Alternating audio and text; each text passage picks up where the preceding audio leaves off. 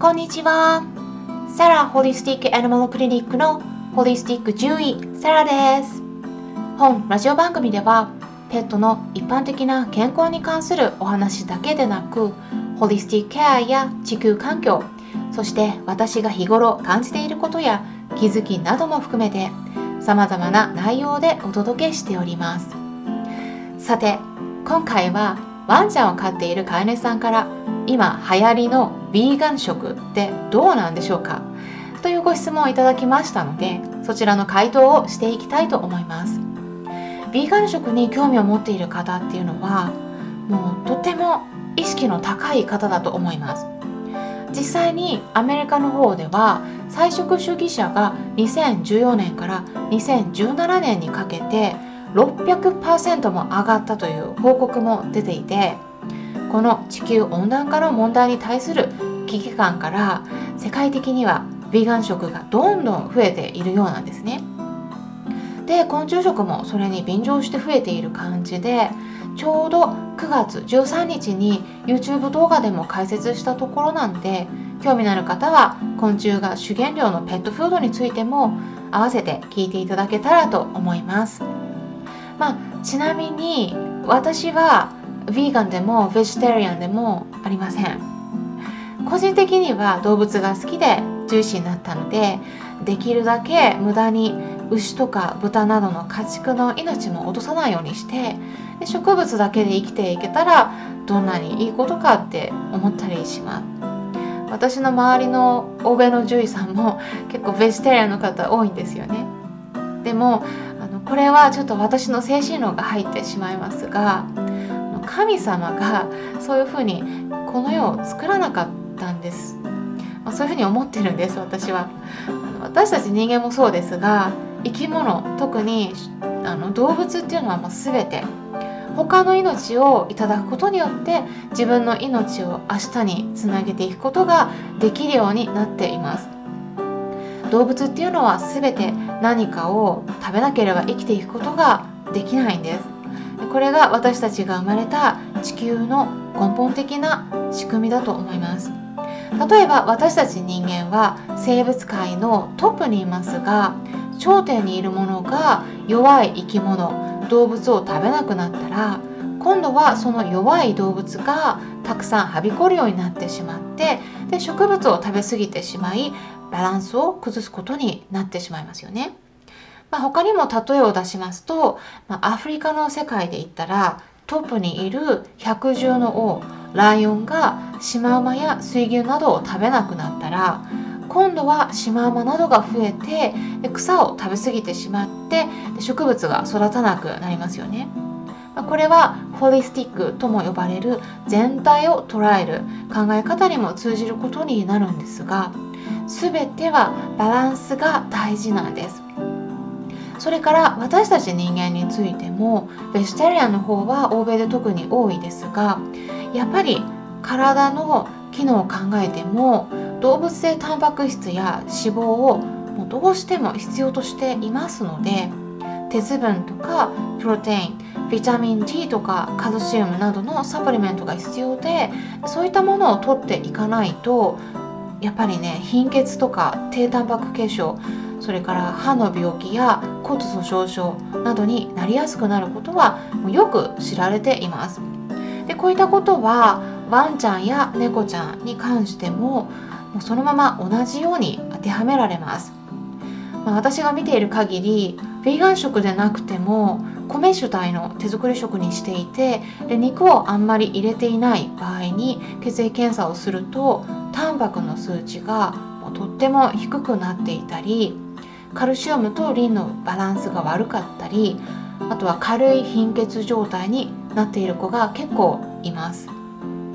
あとは野菜や果物穀物主体の手作り食を与えていくとおしっこが極端にアルカリ性になりがちなんですね。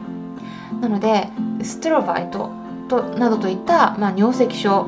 にかかっていることもよくあるので手作り食を与えている方は最低でも尿検査を行っていくことをお勧めしていま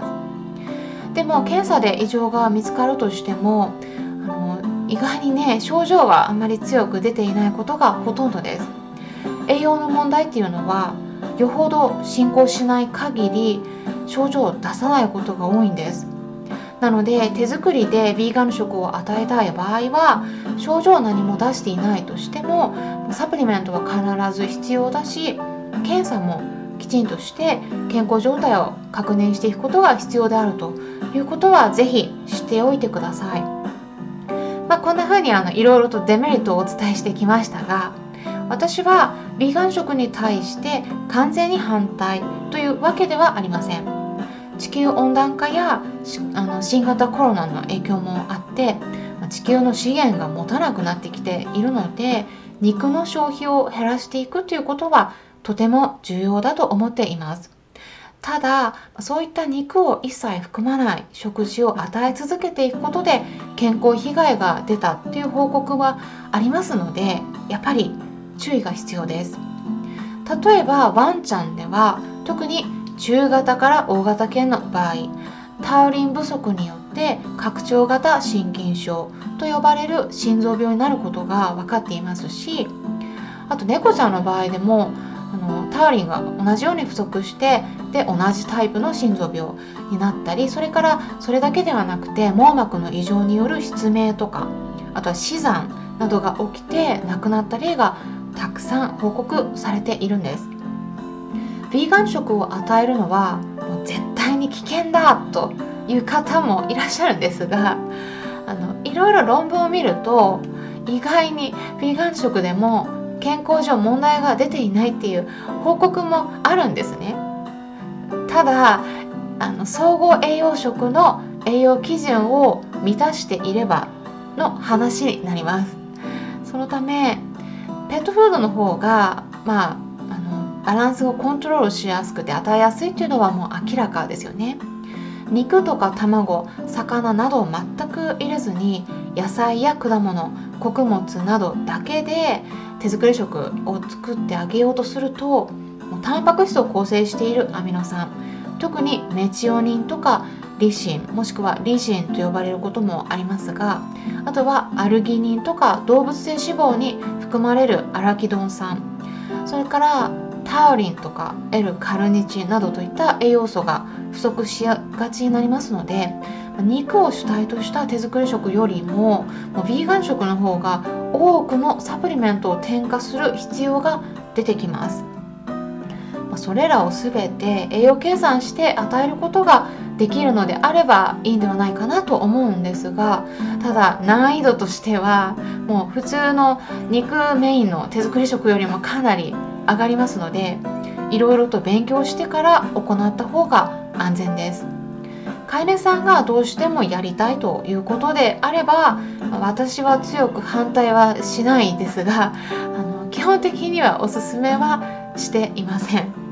それから今回はワンちゃんの飼い主さんからのご質問だったんですがついでに猫ちゃんについてもお伝えしますと猫ちゃんはワンちゃんよりもさらに肉を必要としていますのでヴィーガン食だと健康に問題を起こすリスクが非常に高くなります。実際に亡くなった例もワンちゃんよりも猫ちゃんの方で多いのとタウリン不足で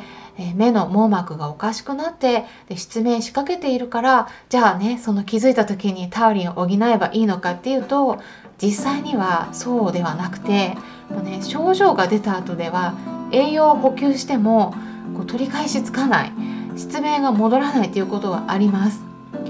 それからねあのもう一点になるんですが私個人的にあの精神的にどうなのかなと思ったりします特に猫ちゃんの場合は肉の風味によって満腹感を得ているって言われているんですねこれは、えー、論文でも研究の結果が出ているんですが肉を食べないとえ他の食材でかさ増ししても食べ物を食べた実感を持てなくてで不満につながりやすくなるんですね。